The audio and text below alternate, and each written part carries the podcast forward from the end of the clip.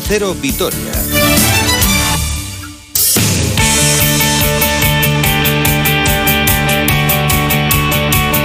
Hola, ¿qué tal? Saludos y muy buenas tardes. 1 hora 41 minutos 25 segundos de este lunes 19 de abril de 2021. Tiempo para el deporte de aquí a las 2 del mediodía, en un día donde por fin volvemos a hablar de una victoria del Deportivo a la vez después de ocho jornadas consecutivas donde tan solo había sumado dos empates. Lo hizo el día y el lugar apropiado en Mendizorroza frente a un rival directo y el gol de Bataglia que saca al equipo de las posiciones de descenso que había ocupado las últimas semanas. Se gana un rival directo con el que además se empata el gol a Verás y además de la forma en que se hizo, con ese gol en el minuto 85 ya sin tiempo para la reacción del Huesca. Bueno, lo de sin tiempo entre comillas porque estrellaron un balón en el larguero y pudieron haberse llevado ayer un puntito de Mendizorroza, pero afortunadamente y por una vez la suerte sonrió al bando babazorro y eh, se sacan tres puntos que son importantísimos. Cuatro desde la llegada de Javi Calleja al banquillo, con ese empate en San Mamés y con ese triunfo de ayer frente, insisto, a un rival directo como el Huesca. El autor del gol, Rodrigo Bataglia, sin duda, el gran protagonista del partido. No, bueno, es el primero de la temporada. La verdad es que cuando llegué acá me había propuesto marcar más. Nada, ojalá sean en esta última jornada que lo pueda hacer. Eh, pero bueno, como te digo, muy feliz eh, por nosotros, por la gente y bueno, vamos a luchar hasta el final. Sí, sin duda, es la línea a seguir. Eh, tener mala posesión, defendernos también con la pelota. Es algo que a mí me gusta mucho y que bueno, creo que, que tenemos calidad de sobra para hacerlo. Nada, seguir trabajando. Como te digo, nos quedan finales.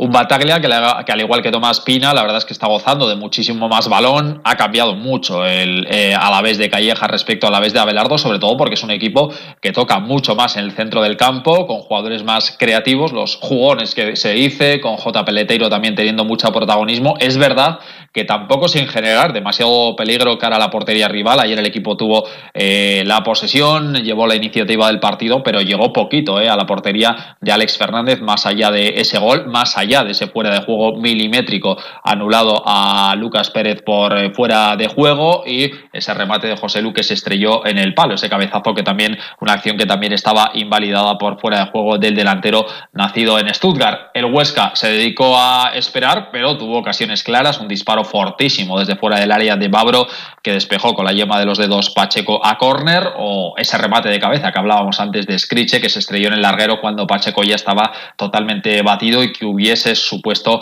un jarro de agua fría para el Deportivo Alavés. Pero los puntos se quedaron en casa y Javi Calleja contento. Estamos muy felices, pero con los pies en el suelo. Eran tres puntos importantísimos contra un rival directo, pero tenemos que seguir trabajando muchísimo porque eh, nos van a quedar finales, nos van a quedar eh, encuentros importantísimos, clave, pero la línea es, buena y la mentalidad del equipo creo que hoy se ha visto que, cree, que compite, que trabaja y sí que, voy viendo a, cada vez más eh, los comportamientos que quiero que se, que se vean en el campo la apuesta, insisto, ¿eh? por jugadores más creativos, renunciando un poco a los jugadores de banda que a veces generan más peligro, el caso de Luis Rioja, de Edgar Méndez o de Facu Pelistri, que ayer salió en la segunda mitad, es verdad que venía eh, de perderse las últimas jornadas por una rotura de fibras, pero eh, son jugadores que son o que generan más peligro, pero que tocan un poquito menos el balón, son futbolistas más directos y sin embargo en este juego de Calleja le gusta más mover la pelota de un lado a otro y desde luego la recuperación de Tomás Pina, el Tomás Pina ahora mismo eh, respecto al de las últimas eh, semanas, sobre todo al de la etapa con Abelardo, no tiene nada que ver. El de Ciudad Real está gozando de muchísimo más protagonismo y el equipo lo nota y de qué forma a la hora de distribuir el, el balón. Del estilo, precisamente, hablaba el técnico madrileño nos ha faltado más desequilibrio, los centros que hemos sacado no, han terminado de, rematar, sí de, de, convertirse en ocasiones claras, pero sí que se ha visto a un equipo eh, con personalidad, valiente, que, que, ha querido desde el minuto uno y que ha obtenido la recompensa en, los minutos finales porque no hemos desistido. Creo que hemos dado la cara en todo momento, hemos defendido muy bien en colectivo, eh, se ha tenido alguna ocasión, algún tiro fuera del área, el tiro larguero, pero igual que nosotros, también hemos tenido nuestras ocasiones, también hemos tenido un tiro al larguero, también nos han anulado un gol.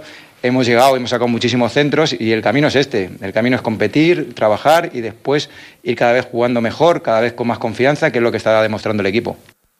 Pues ocho partidos quedan de aquí a. Perdón, siete partidos quedan de aquí a final de temporada y ahora mismo la clasificación dice que el Alavés está fuera del descenso con 27 puntos, los mismos que Huesca y Valladolid. El conjunto pucelano, eso sí, con un partido menos. En caso de triple empate, el que se iría a segunda división es el Valladolid, que es el que peor Averas tiene, porque el Alavés tiene empatado el gol Averas con el Huesca y ganado al Valladolid, al que, al que le ha ganado los dos encuentros. Está el Elche ya con 26 puntos a uno de los albiazules y el Eibar que se está hundiendo ahí en la fondo de la clasificación con 23 puntos a 4 de la salvación, después de haber encajado ayer 5 goles frente al líder, frente al Atlético de Madrid. Así que eh, lo mejor, sin duda, la clasificación. Y fíjense cómo están las cosas, que un equipo que solo había sumado dos puntos de 24, ganando un partido, ha salido de las posiciones de descenso, lo cual dice muy poquito de los equipos de la zona de abajo y esto favorece y de qué forma los intereses albiazules. Después de una victoria, le tengo que llamar después de muchas derrotas y muchas desazones,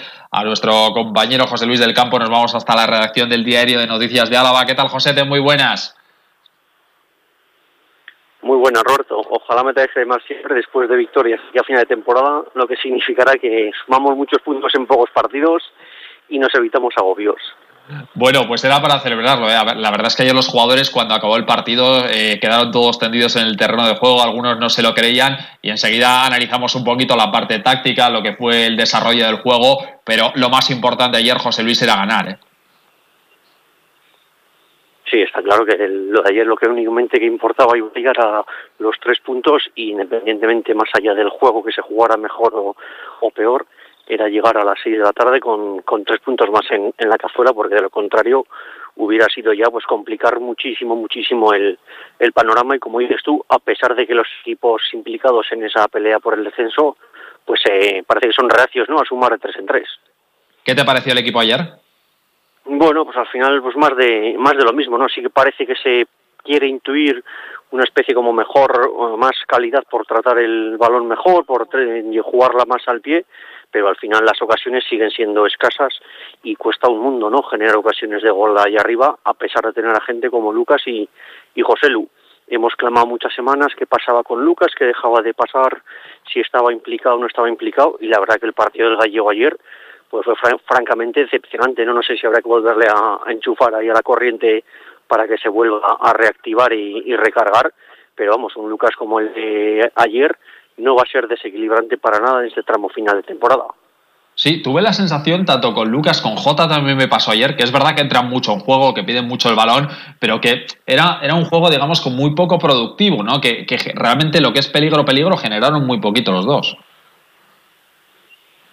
Eso es, un juego muy previsible, ¿no? Pues eh, simplemente recibir el balón, eh, que se, hemos, el compañero se lo pase, lo dé, pero ellos únicamente se limitan, por así decirlo, al pase de seguridad y no arriesgan o no inician ningún tipo de jugada que pueda desembocar en una acción peligrosa de, de cara a la portería arriba, ¿no? Por eso digo que, pues este, sobre todo a Lucas, es al que más le hemos visto en esa faceta desequilibrante a principio de temporada, la verdad que para tenerle así, pues no aporta ningún tipo de, de calidad añadida a lo que ya tenemos, ¿no? Son acciones intrascendentes, sí que entran en juego, pero son totalmente irrelevantes para el desarrollo del partido y el hecho de la jugada del gol y el zapatazo de Bataglia, pues tienes que ver cómo llega, ¿no? Pues que al final ellos dos ya están sustituidos, optó Calleja por una medida desesperada como dar entrada a Guidetti y a, y a Daverson y la jugada viene pues de un balón colgado y el zapatazo que enchufa Bataglia a la frontal del área. Mm, sí, que la verdad es que es, un auténtico golazo. Eh, a mí lo que más me está gustando de la llegada de Calleja es el protagonismo que está teniendo Bataglia y sobre todo Tomás Pina. Lo estaba comentando anteriormente, ¿no? El futbolista de Ciudad Real vuelve a ser un jugador importante en el desarrollo del juego del equipo. No sé si tú lo ves igual.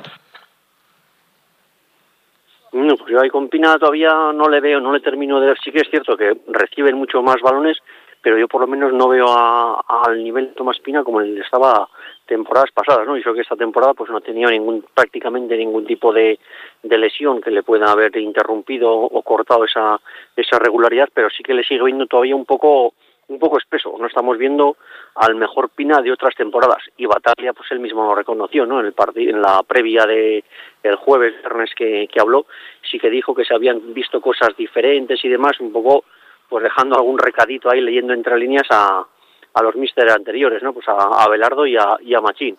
Pero digo, yo en el caso de Pino todavía me cuesta verle porque no le veo 100% ni que sea tan desequilibrante como lo hemos visto en temporadas pasadas, aquí vestido de albiazul.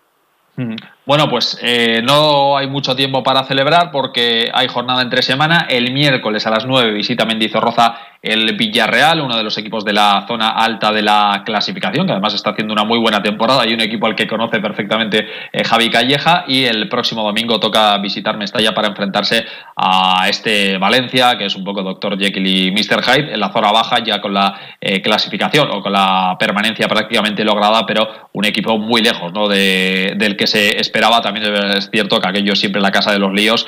Y bueno, allí falta José Luis López Vázquez y alguno más para completar el circo que tienen allí, allí montado. Contra el Villarreal no va a estar eh, Rubén Duarte, que tiene un traumatismo en la planta del pie, eh, se le están haciendo nuevas pruebas a lo largo de la mañana. Ayer salió totalmente cojo de Mendizorroza. La imagen que dio al final del partido es que no podía ni apoyar el pie. Vamos a ver eh, cuánto tiempo va a estar fuera el futbolista almeriense. Van a volver Manu García y Florian Leyen. ¿Cómo ves estos dos próximos partidos, José Luis? Pues hombre, dos partidos decisivos y, y clave, ¿no? Yo estuve viendo ayer el Levante Villarreal y la verdad que el Villarreal asusta, ¿no? Con la pólvora que tiene arriba. Gerard Moreno pues está en un estado dulce, dulce, dulce, balón que toca, si no mete el gol, genera un pase de gol para el compañero. Ayer Chucuese marcó dos goles y al hilo de las ausencias que vamos a tener la semana que viene, bueno, el miércoles, a ver cómo soluciona Javi Calleja el puesto de lateral izquierdo, ¿no? Porque ya vimos la semana anterior, cuando era baja por lesiones, pues como colocó primeramente a Martín, luego terminó colocando a Simo, ¿no? Y no parecía que no quería contar con Javi López, que es el único lateral zurdo específico de, la plantilla. No sé si vuelva a optar por Simo o por Martín para colocarles allí, porque es una baja sensible de un hombre que parece ser que tenía antes muchos recambios y ahora no tiene ninguno, como es el caso de Duarte.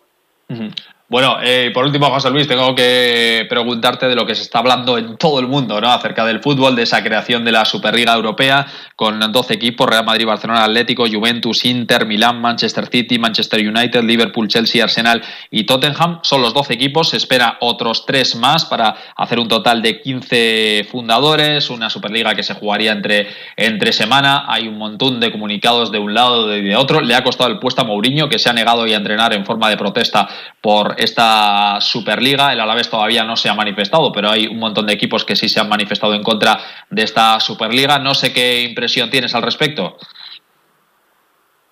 Pues la verdad es un poco una revolución ¿no? en este panorama eh, del fútbol. Sí que es el, el golpe encima de la mesa de los clubes más potentes porque parece que están insatisfechos ¿no? con los dineros que ahora mismo les genera la Champions League en el, en el formato UEFA y a partir de ahí pues ellos mismos han decidido crear una, una competición que yo he leído pues un poco la riada de millones, ¿no? que te supone prácticamente unos 300 millones de euros fijo por, por participar y la verdad que en estos tiempos de pandemia, con lo mal que lo está pasando la, la sociedad, pues solo el fijo por participar, que sea una riada de 300 millones, la verdad que es un poco insultante, ¿no? Para el resto que les estamos pasando tan tan canutas y ellos únicamente se preocupan por su dinero. La verdad que es un, un tema que el fútbol ya, pues evidentemente, dejó de ser fútbol hace años y se ha metido todo, definitivamente en el camino del negocio económico y cuanto más dinero mejor. Bueno, pues vamos a, ver qué sucede con este tema, pero parece una auténtica eh, realidad. Josete, un abrazo, gracias. Un abrazo, Robert.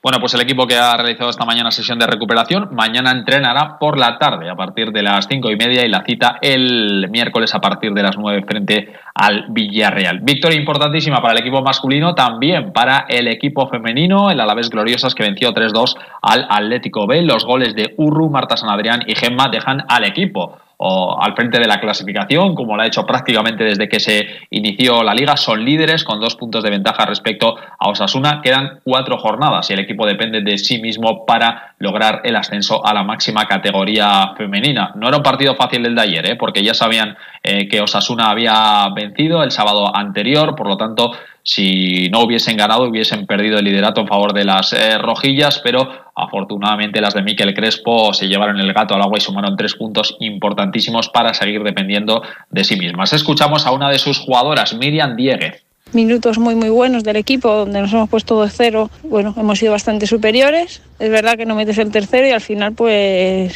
le das aire a todos los equipos, ¿no? Nos han metido el gol y a partir de ahí hemos vuelto a tener otra vez balón, a crear ocasiones, pero cuando no, no materializas, pues acabas pagando al final, ¿no? Hemos tenido el 3 a 1 que nos ha dado un poquito más de tranquilidad y ya casi en la última jugada pues ya se ha metido el 3-2 y bueno, ha sido ya eh, sacar de centro y, y acabar el partido. Quedan cuatro finales vitales, pero hay que dar la cara y yo creo que el equipo con más o con, mejor o peor juego pues está dando la cara y sacando los partidos adelante.